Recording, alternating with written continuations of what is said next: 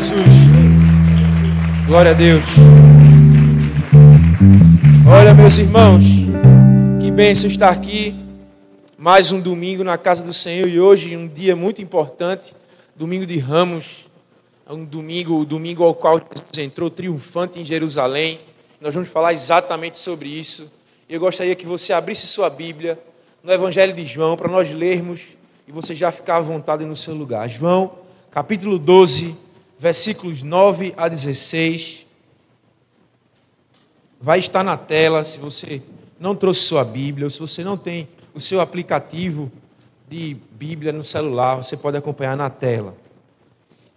A palavra de Deus nos diz o seguinte: Enquanto isso, uma grande multidão de judeus, ao descobrir que Jesus estava ali, veio, não apenas por causa de Jesus, mas também para ver Lázaro, a quem ele ressuscitara dos mortos. Assim, os chefes dos sacerdotes fizeram planos para matar também Lázaro, pois por causa dele muitos estavam se afastando dos judeus e crendo em Jesus. No dia seguinte, a grande multidão que tinha vindo para a festa ouviu falar que Jesus estava chegando a Jerusalém. Pegaram ramos de palmeiras e saíram ao seu encontro, gritando: Hosana! Bendito é o que vem em nome do Senhor, bendito é o Rei de Israel.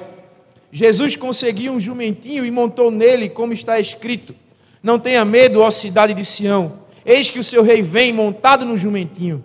A princípio, seus discípulos não entenderam isso, só depois que Jesus foi glorificado, eles lembraram de que essas coisas estavam escritas a respeito dele e lhe foram feitas. Este é o Evangelho do Senhor, louvado sejas, ó Cristo. Pode ficar à vontade no seu lugar.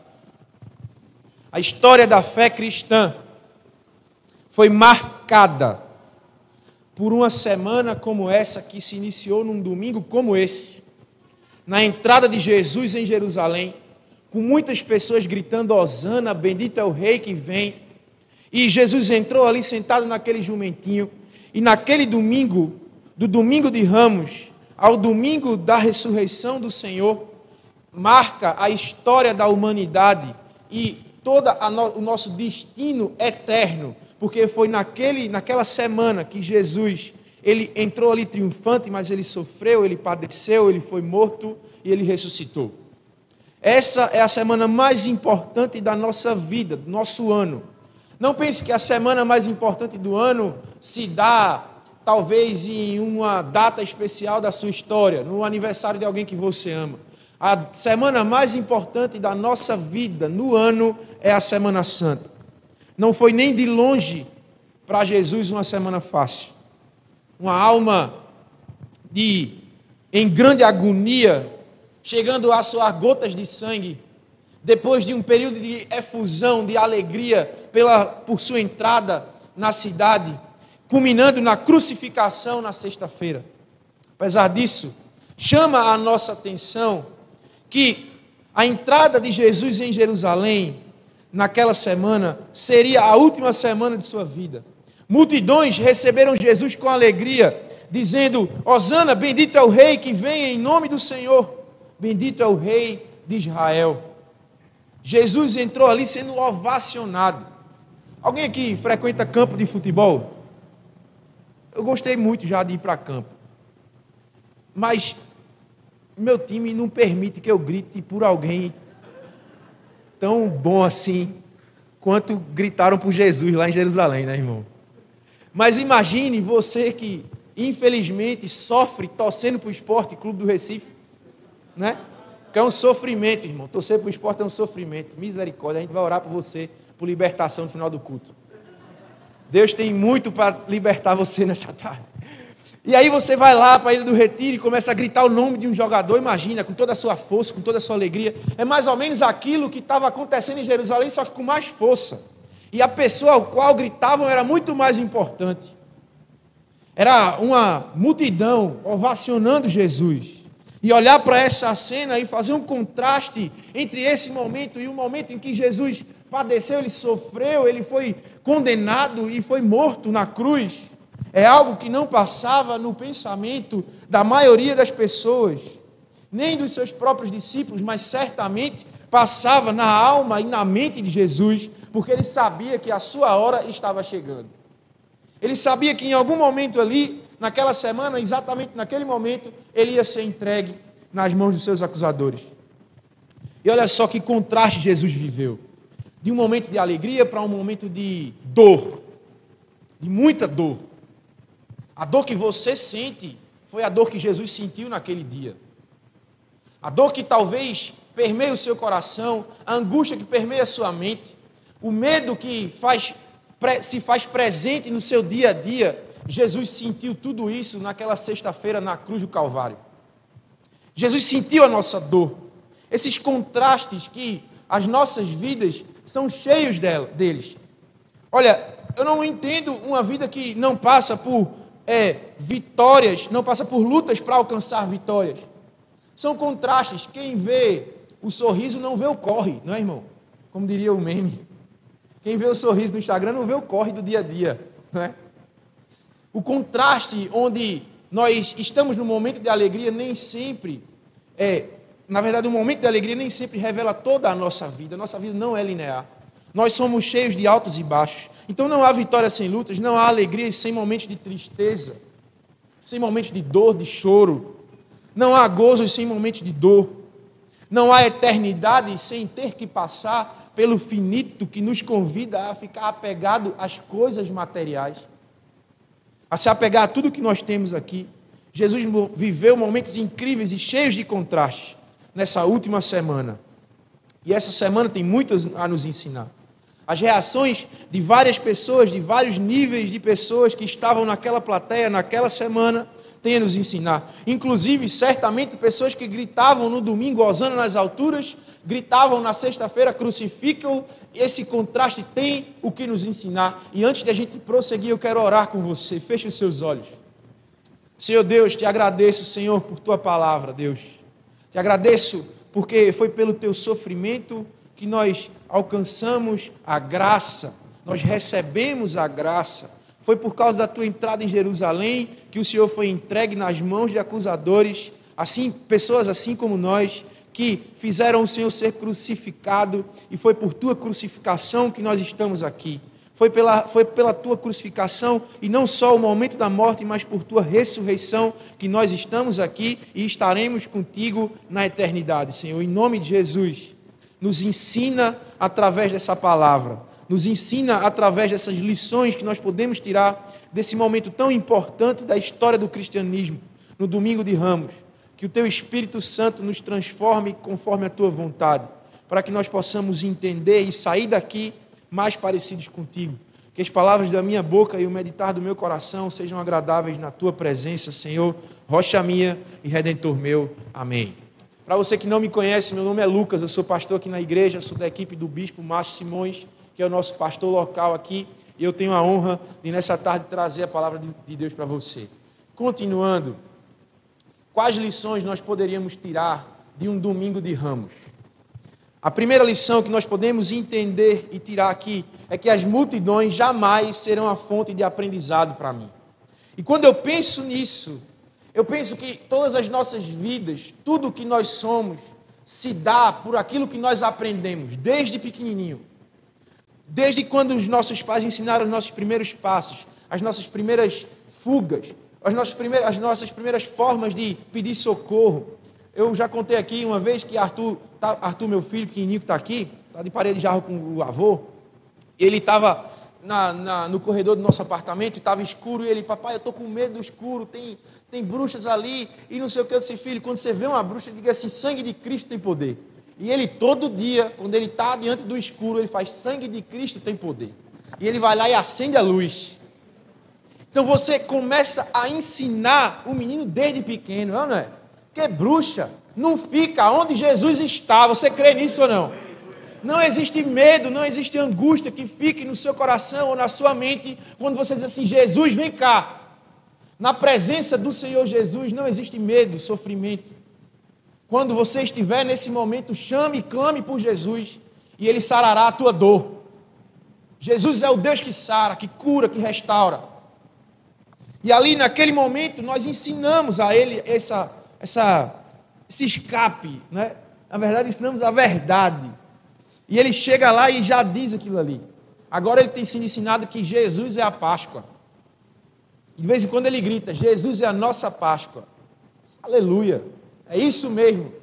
Nós temos a obrigação de ensinar os nossos filhos a verdade, porque eles serão o que nós ensinaremos que eles sejam. Então, quando nós pensamos nessa questão de aprendizado, eu penso muito em influência. Então, quem tem influenciado a minha vida, quem eu tenho permitido influenciar o, meu aprendizado? É isso que nós precisamos perceber. Quem tem influenciado o seu coração, a sua mente, o seu aprendizado? Quem você tem permitido fazer isso?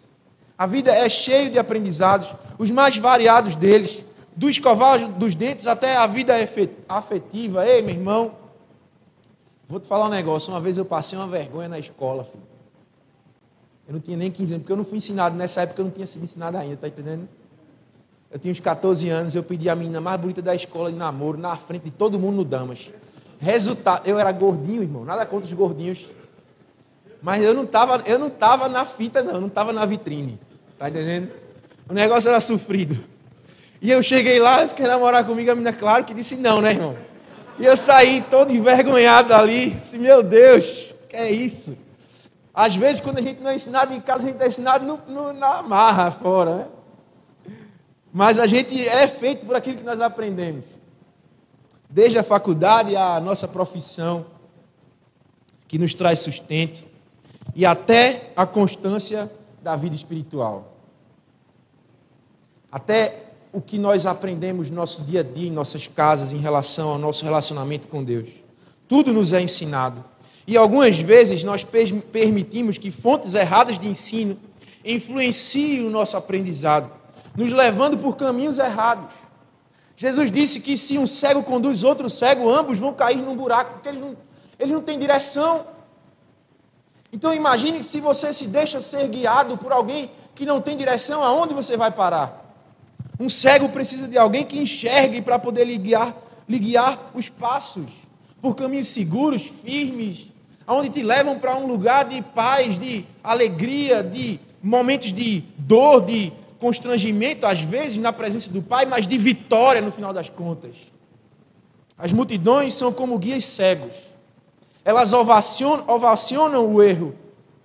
Lembra daquele morador de rua que tem sido ovacionado no nosso país por ter tido relações sexuais com uma mulher que teoricamente ou subentende-se que ela tinha estava em surto psicótico. Esse cara ganhou um, um apartamento na praia do Rio de Janeiro, meu irmão. Na, na mesma semana que houve esse negócio, ele estava sendo ovacionado por pessoas que estavam tendo ele como um herói. Esse é o mundo que a gente está vivendo. As pessoas fazendo selfie com ele, colocando ele em carro de barão de 400 mil reais. E o cara estava lá dentro. O mundo ovaciona essas coisas. Já tem até música para o cara. Já estão querendo fazer o cara até deputado federal. Pasme. Esse é o mundo que a gente está vivendo, esse é o país que nós temos vivido.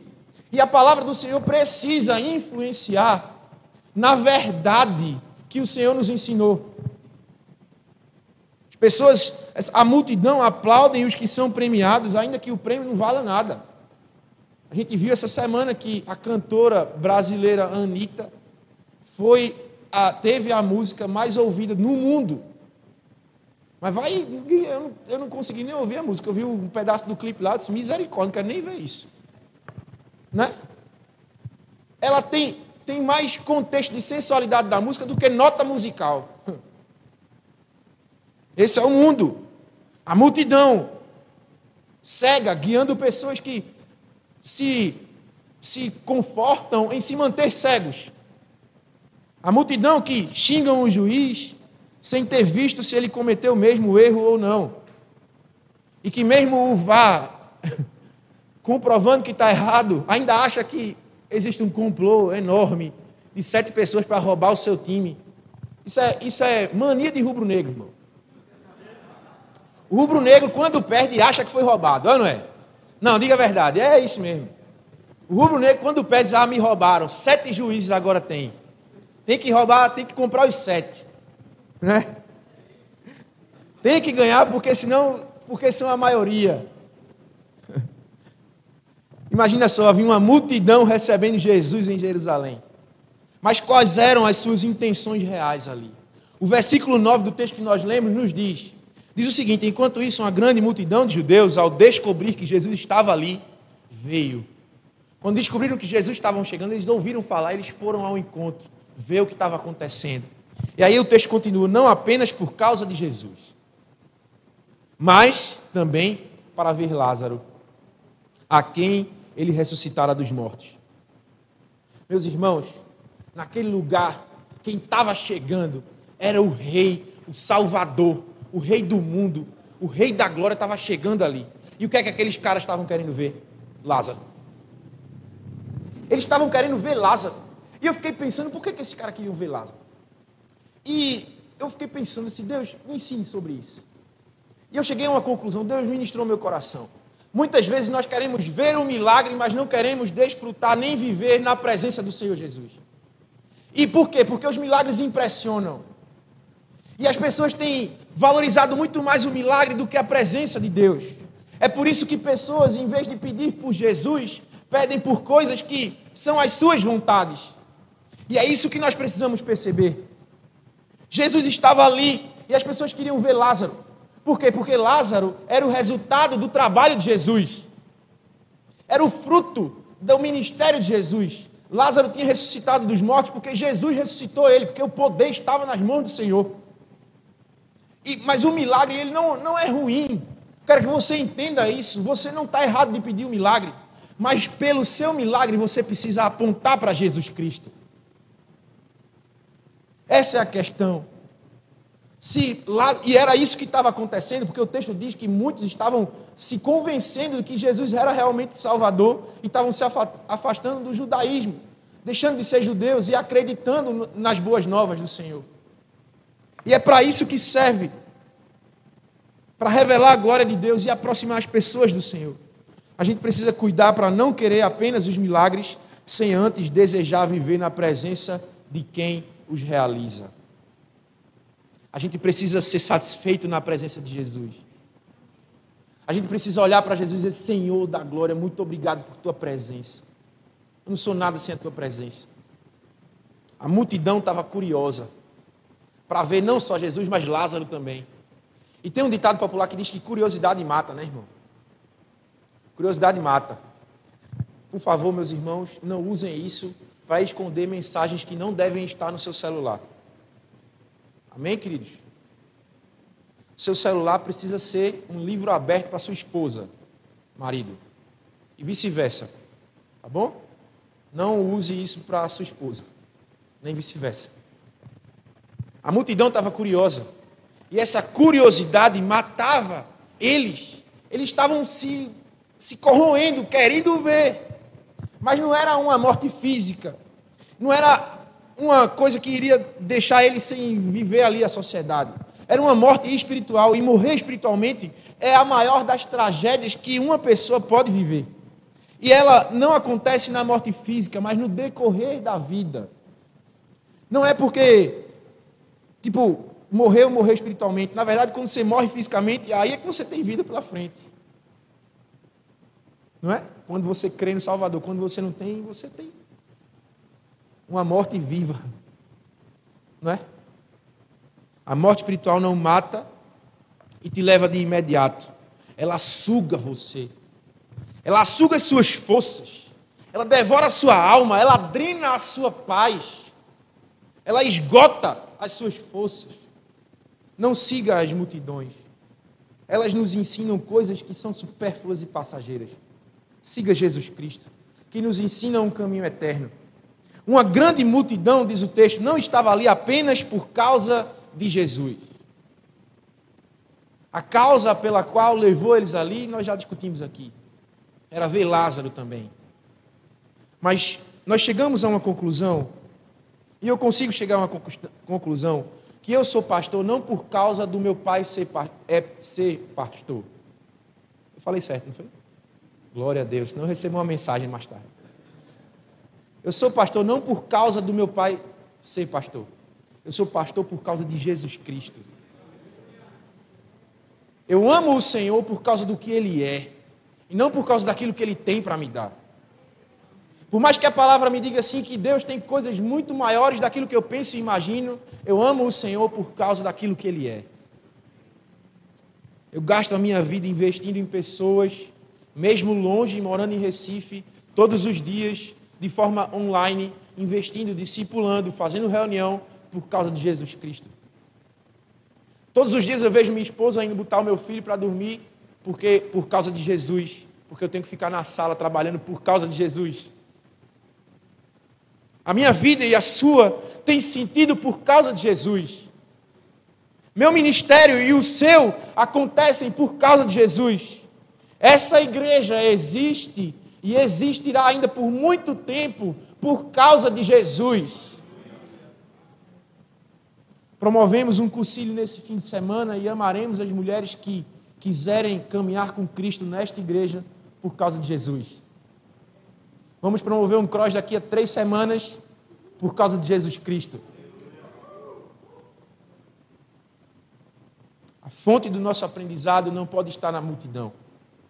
Precisa estar naquele que, naquela situação, estava no meio dela. E ele tem nome. A fonte do nosso aprendizado precisa estar em Cristo Jesus. Amém? Amém. Então, quais lições nós podemos tirar? Além de entender que as multidões jamais serão a fonte do nosso aprendizado, é que os líderes religiosos nem sempre estão com a razão. E olha, meus irmãos, as tradições humanas e a cultura têm um peso considerável nas nossas escolhas. Pessoas escolhem por causa do tradicionalismo, por causa da cultura. É porque todo mundo vai. Né? Eu lembro uma vez, meu pai era de boa. Minha mãe é que era mais complicado nessa história. Mãe, eu queria ir numa festa. Não, você não vai não, mas todo mundo vai, mãe. Mas você não é todo mundo. Já ouviu essa frase, não? Imagina só, você dizendo assim, Deus, eu queria ter isso e aquilo e aquilo outro. Mas, mas por que você quer ter isso? Porque todo mundo tem. Imagina Deus dizendo assim, mas você não é todo mundo. Nós não somos todo mundo. Nós não somos pessoas que precisam ser influenciadas pela tradição e pela cultura. Nós somos filhos de Deus. E o filho de Deus se posiciona de acordo com a vontade do Pai. De, aquilo, de acordo com aquilo que ele sabe que é melhor para você. Nós precisamos nos posicionar dessa forma, nos livrando e se afastando daquilo que não agrada ao Senhor e correndo para perto daquilo que agrada a Ele.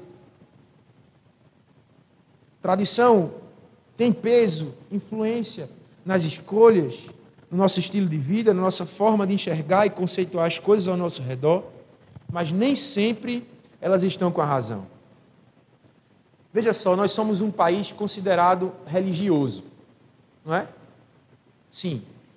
Mas, por exemplo, maior, o maior dos nossos templos hoje no Brasil parece ser a Marquês de Sapucaí que há dois anos está em silêncio. Mas ela vai voltar, porque a multidão está ovacionando para que ela volte. Parece que as pessoas acham que a religião salva, mas não salva. E olha que tem religiões que têm isso como a coisa mais natural do mundo. As músicas premiadas estão longe de cantar a beleza e a fidelidade do Senhor conosco. Mas nós somos um país religioso. Onde as pessoas no fim de semana abrem a, abrem a mala do som, meu amigo, e saem de baixo para ouvir o que está ouvindo, viu, filho? Quem quiser que escute, quem não quiser que corra. Não é? Vá-se embora, estou ouvindo minha música aqui, meu direito, meu. As leis aprovadas nas mais altas cortes do nosso país não expressam a justiça de Deus. Mas ainda assim nós somos um povo religioso. Um povo religioso que tem passado por um tempo de revelações de escândalos, de pessoas envolvidas em propina, pessoas, pessoas que se dizem líderes religiosos envolvidos em propina com ministérios. No alto escalão do governo brasileiro. Os judeus eram bem mais religiosos que nós, brasileiros do século 21. Bem mais. Eles pregavam a justiça de Deus. Eles lembravam com orgulho do passado, da história, das manifestações de Deus, do mar se abrindo, das coisas acontecendo de forma sobrenatural. Mas Jesus não. Jesus não. Ele tinha que ser um impostor. Disseram até que ele estava dominado por Beuzebu. Não é? Estava trabalhando por Beuzebu. Não é possível. Jesus era um impostor, um enganador. Uma mensagem diferente, desafiadora, firme, mas amorosa, que arrebanhava as multidões, expondo suas mazelas, agulhando as suas feridas, trazendo à tona as fraquezas dos fortes, especialmente os líderes da fé, que eram confrontados em amor. Claro que nem sempre, por causa desse confrontamento, eles tinham razão. E isso os constrangia. Veja os versos 10 e 11.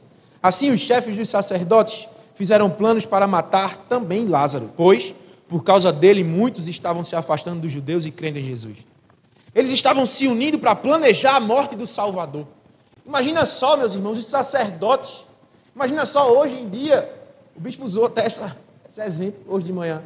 Imagina só se os pastores da nossa cidade e os bispos estivessem reunidos, e os padres reunidos para planejar a morte do Salvador. Foi isso que aconteceu naquela época. Os caras que representavam o povo de Deus estavam reunidos para matar Deus. Porque não aceitavam ele daquela forma, de onde ele tinha vindo, de como ele se comportava. Já que ele é raiz de Davi, ele tem que vir na pompa, ele tem que vir com carruagem de ouro, ele tem que nascer no palácio. E não foi assim que o Senhor se apresentou no mundo. Meu irmão e minha irmã, você e eu somos responsáveis por nossa fé. Você é responsável por sua fé e eu sou responsável por minha fé. Por nossas escolhas e por nosso destino eterno. A Bíblia diz que cada um de nós prestará contas de si mesmo a Deus. O que for dito sobre Deus, sobre Cristo, sobre a fé, sobre o natural, sobre, sobre o sobrenatural, se não for provado pelas Escrituras, deve, deve ser abandonado por nós. A tradição não salva ninguém, a cultura, muito menos. A pretensão e a pretensa autoridade de um líder também não salva ninguém. Função não salva ninguém. Posição não salva ninguém. Frequentar a igreja também não. Estrutura física também não salva ninguém. A forma e o jeito de se apresentar e celebrar também não salva. O único que salva é Jesus Cristo, o Senhor. A Bíblia diz que se você crer com o seu coração e confessar com a sua boca que Jesus é o Senhor, você será salvo. Sim, você será salvo. Essa é a verdade sobre nós. Jesus foi ovacionado quando entrou em Jerusalém no domingo mas foi rejeitado na quinta pela manobra ardilosa de líderes que tão somente temiam perder o prestígio por se, se tornar e, na verdade, estar escancarado para a sociedade, para as pessoas, quem realmente eles eram. Para um homem simples, vindo de uma cidade simples, com um comportamento simples, como Jesus Cristo foi e teve. Continuando. Além de entender que as multidões jamais podem ser fonte de aprendizado e que líderes religiosos nem sempre estão com a razão, uma outra lição que nós precisamos aprender no domingo de Ramos é que a humildade de Deus me constrange a ser humilde. E olha, com certeza você já assistiu um filme de medieval, não foi? De espada, não é espadachim não, aquela época de escudo espada. Como é que o rei entrava nas cidades? Trombeta. Pom, pom, era ou não era? Não me façam imitar, não, meus irmãos. Por favor, por favor, me ajudem.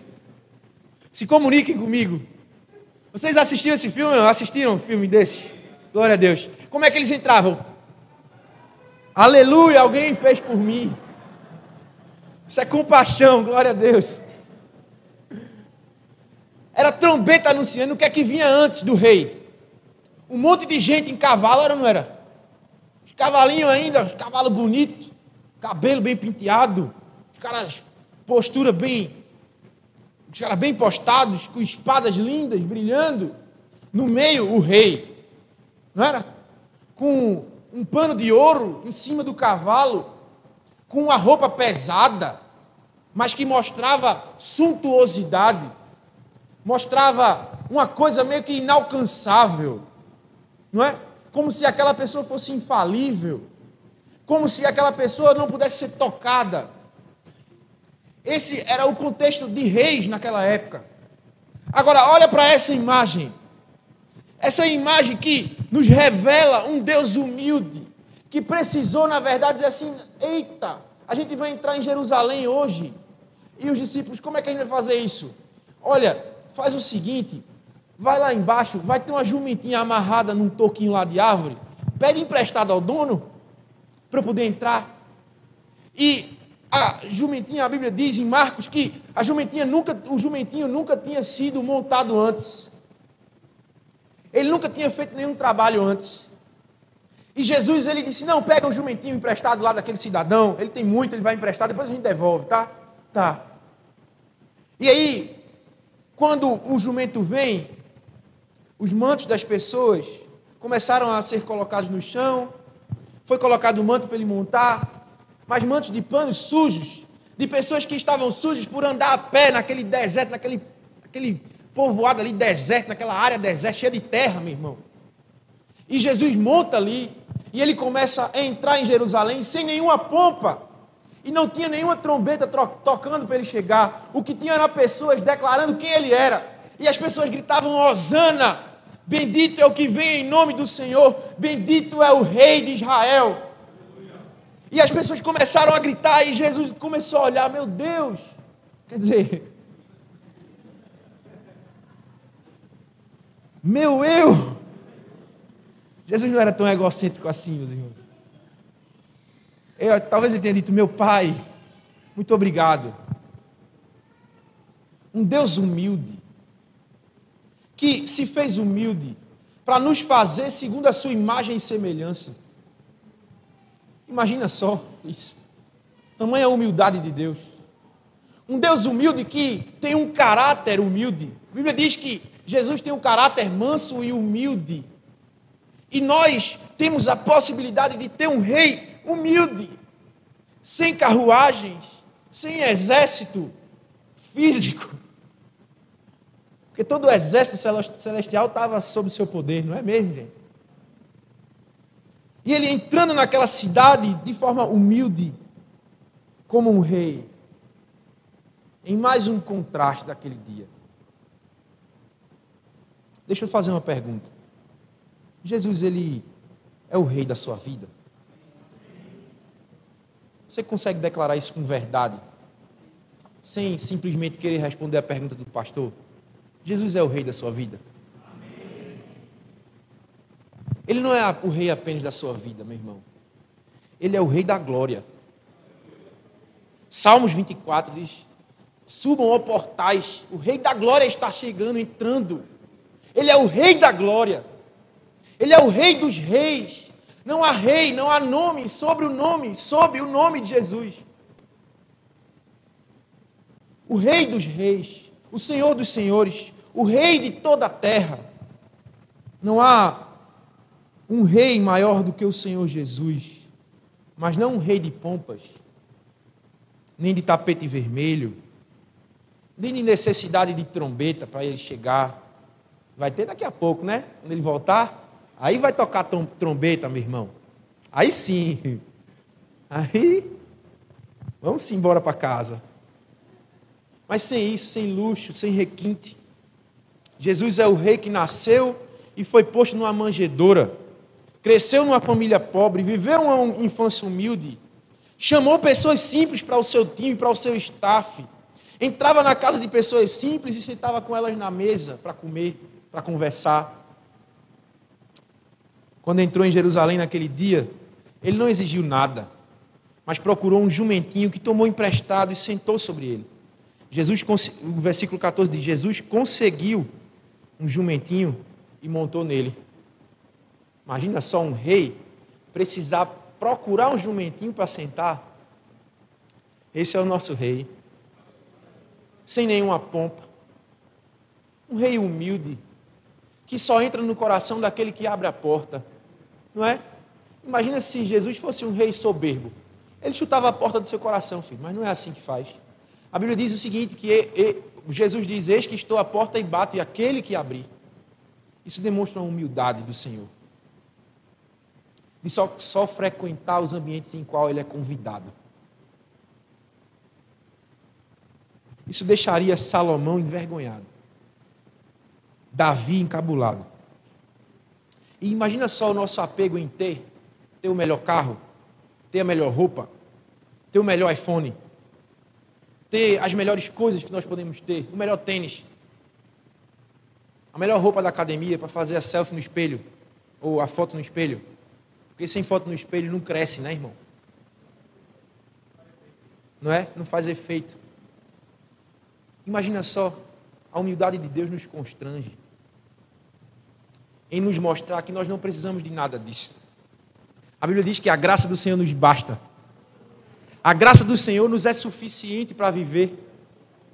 Nós temos muito mais e ainda assim não conseguimos entender que Deus nos quer satisfeitos por ela. O domingo de Ramos nos ensina que quem quer entrar em Jerusalém com Jesus precisa aprender a ser humilde com Ele. Tiago 4 diz que Deus concede graça aos humildes e se opõe aos orgulhosos. C.S. Lewis escreve que o diabo ele faz de tudo para manter o orgulho no coração das pessoas, de tudo. Inclusive, se não tiver nada que possa manter o orgulho no coração das pessoas, que ele tenha orgulho de ser humilde, olha só para poder ludibriar o relacionamento de um cristão com o Salvador. Meus irmãos, nós precisamos aprender sobre humildade. E aprender sobre humildade é aprender sobre Jesus. Humildade é postura que vem do entendimento e aceitação do que nós somos. E o que nós somos? A Bíblia diz que nós somos pó. Do pó nós viemos e ao pó nós voltaremos. Somos como um vapor, como uma nuvem que se dissipa. O orgulho é a autoimagem que se projeta na tela da mente e do coração distante de Deus. Jesus não tinha problema em entrar naquela cidade montada num jumentinho emprestado. E isso revela um homem, um rei, um senhor, um Deus humilde. Humilde no, humildade no conceito de si próprio, humildade nas hierarquias da vida, humildade ao ser liderados para nós, humildade a liderar, sem tratar ninguém com soberba, com alto, com, como se você fosse melhor do que o outro. Sabe? Humildade quando nós somos repreendidos, mas humildade também ao exortar e repreender alguém. A humildade é a capacidade de nos reconhecer iguais e não melhores, pares, não díspares, unidos apesar da diversidade. Jesus vem a Jerusalém não em carruagens, porque as carruagens daquela época, por mais luxuosas que elas fossem, elas não poderiam proporcionar e jamais conseguiriam estar no nível da majestade e da grandeza de Jesus. Ele veio em um jumentinho emprestado, sem pompa, sem brilho, sem anúncios sonoros oficiais, o Rei dos Reis, o Senhor dos Senhores, o Príncipe da Paz, sentado em um jumentinho, filho da jumentinha, e nunca montado antes. Assim, Jesus entrou em Jerusalém, cheio de humildade, nos ensinando sobre humildade, apesar de ser rei. E para concluir, além de aprender que as multidões jamais serão fonte de aprendizado para a minha vida, e que líderes religiosos nem sempre estão com a razão, que a humildade de Deus me constrange a ser humilde, eu aprendo que eu não preciso entender tudo para adorar a Deus. O mundo em que nós estamos precisa entender. O mundo em que nós estamos precisa de evidência para acreditar. Precisa de prova, não é? Quando você entra numa conversa com alguém e diz, ah, mas qual é a evidência que Deus existe? Evidência, não existe evidência. Que Jesus sim. Mas também a falta da evidência não quer dizer que ele não exista. Já que eles também não podem mostrar com evidência e provar com evidência que Jesus não existe, que Deus não existe. Deu para entender isso? Mas o mundo precisa de algo concreto para acreditar. O mundo questiona, o mundo duvida, o mundo zomba, viu, irmão? O mundo quer demais detalhes, quer entender tudo.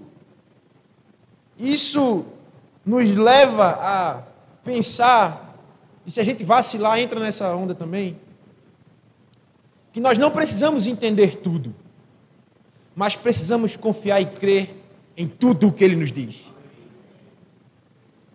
Olha, Jesus, imagina só entender uma coisa como essa: Jesus, o Messias de Deus, o Filho de Deus, que entrou triunfante em Jerusalém como um rei, morto cinco dias depois, a maior das contradições, não só para os onze discípulos que ficaram, mas para todos os demais seguidores, para aqueles que querem meio que justificar a, o não, a não aproximação do Senhor. E tudo isso entra como contradição nas, nas nossas mentes. Nós não teremos explicações plausíveis para tudo aqui nessa dimensão.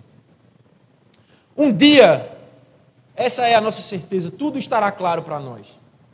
Quando o nosso corpo não for mais corruptível, mas for incorruptível, pela incorruptibilidade que seremos revestidos, como Paulo escreve, nós entenderemos tudo, veremos tudo, veremos ao Senhor face a face, estaremos com Ele na mesa. E aí é o momento de tirar dúvida, né, irmão? Imagina só, Jesus lá, e a gente, Jesus, por que isso? Por que aquilo? Como o aluno mais questionador da sala, cheio de dúvida, né? O versículo 16 do texto que nós lemos diz o seguinte: a princípio, seus discípulos não entenderam isso. Isso me deixa tão confortável, irmão, para não entender algumas coisas. Eu vou dizer a você por quê. Porque os discípulos estavam com três anos já com ele. E ainda assim tinha coisa que eles não entendiam. Eu disse, aleluia, eu não sou tão difícil de entender as coisas. Porque tem coisa que é mistério de Deus e a gente não pode questionar. Tem coisas que faz parte da permissão de Deus e a gente não tem como entender. Tem coisas que faz parte da vontade objetiva de Deus e a gente não pode questionar. Porque a Bíblia diz que a vontade de Deus é boa, perfeita e agradável.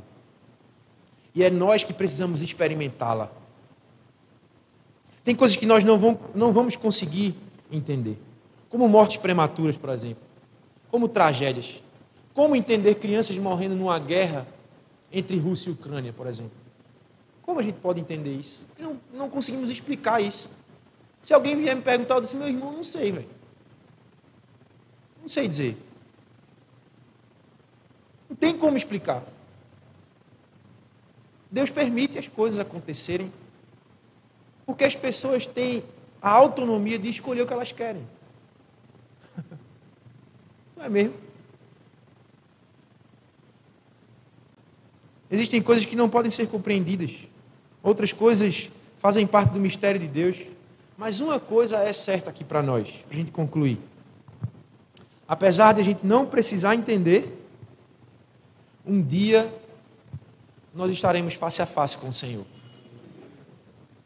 E meu irmão, todo o choro, toda a dor, toda a lágrima que você passou aqui, ela será enxugada, na verdade será estancada, né? Porque no céu não terá mais choro, não terá mais dor, não terá mais ranger de dentes. No céu não vai ter isso. Existirá um novo céu, uma nova terra para nós. Isaías 25, 8 diz: O soberano, o Senhor, enxugará as lágrimas de todo o rosto. Deus vê você chorando onde você chora. E um dia a Bíblia diz que ele vai enxugar as suas lágrimas. Apocalipse 7,17 diz: Pois o cordeiro que está no centro do trono, será o seu pastor.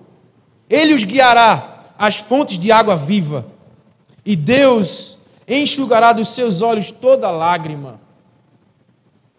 Apocalipse 21, 4 diz o seguinte: Ele enxugará dos seus olhos toda lágrima, não haverá mais morte, nem tristeza, nem choro, nem dor, pois a antiga ordem já passou.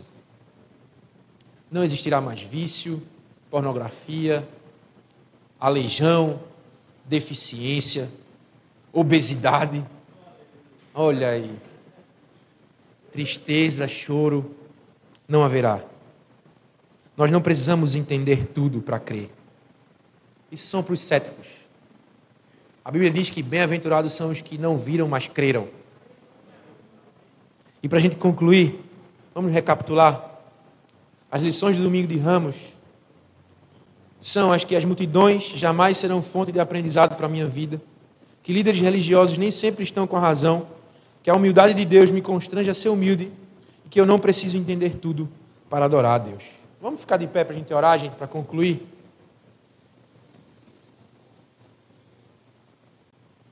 Feche os seus olhos.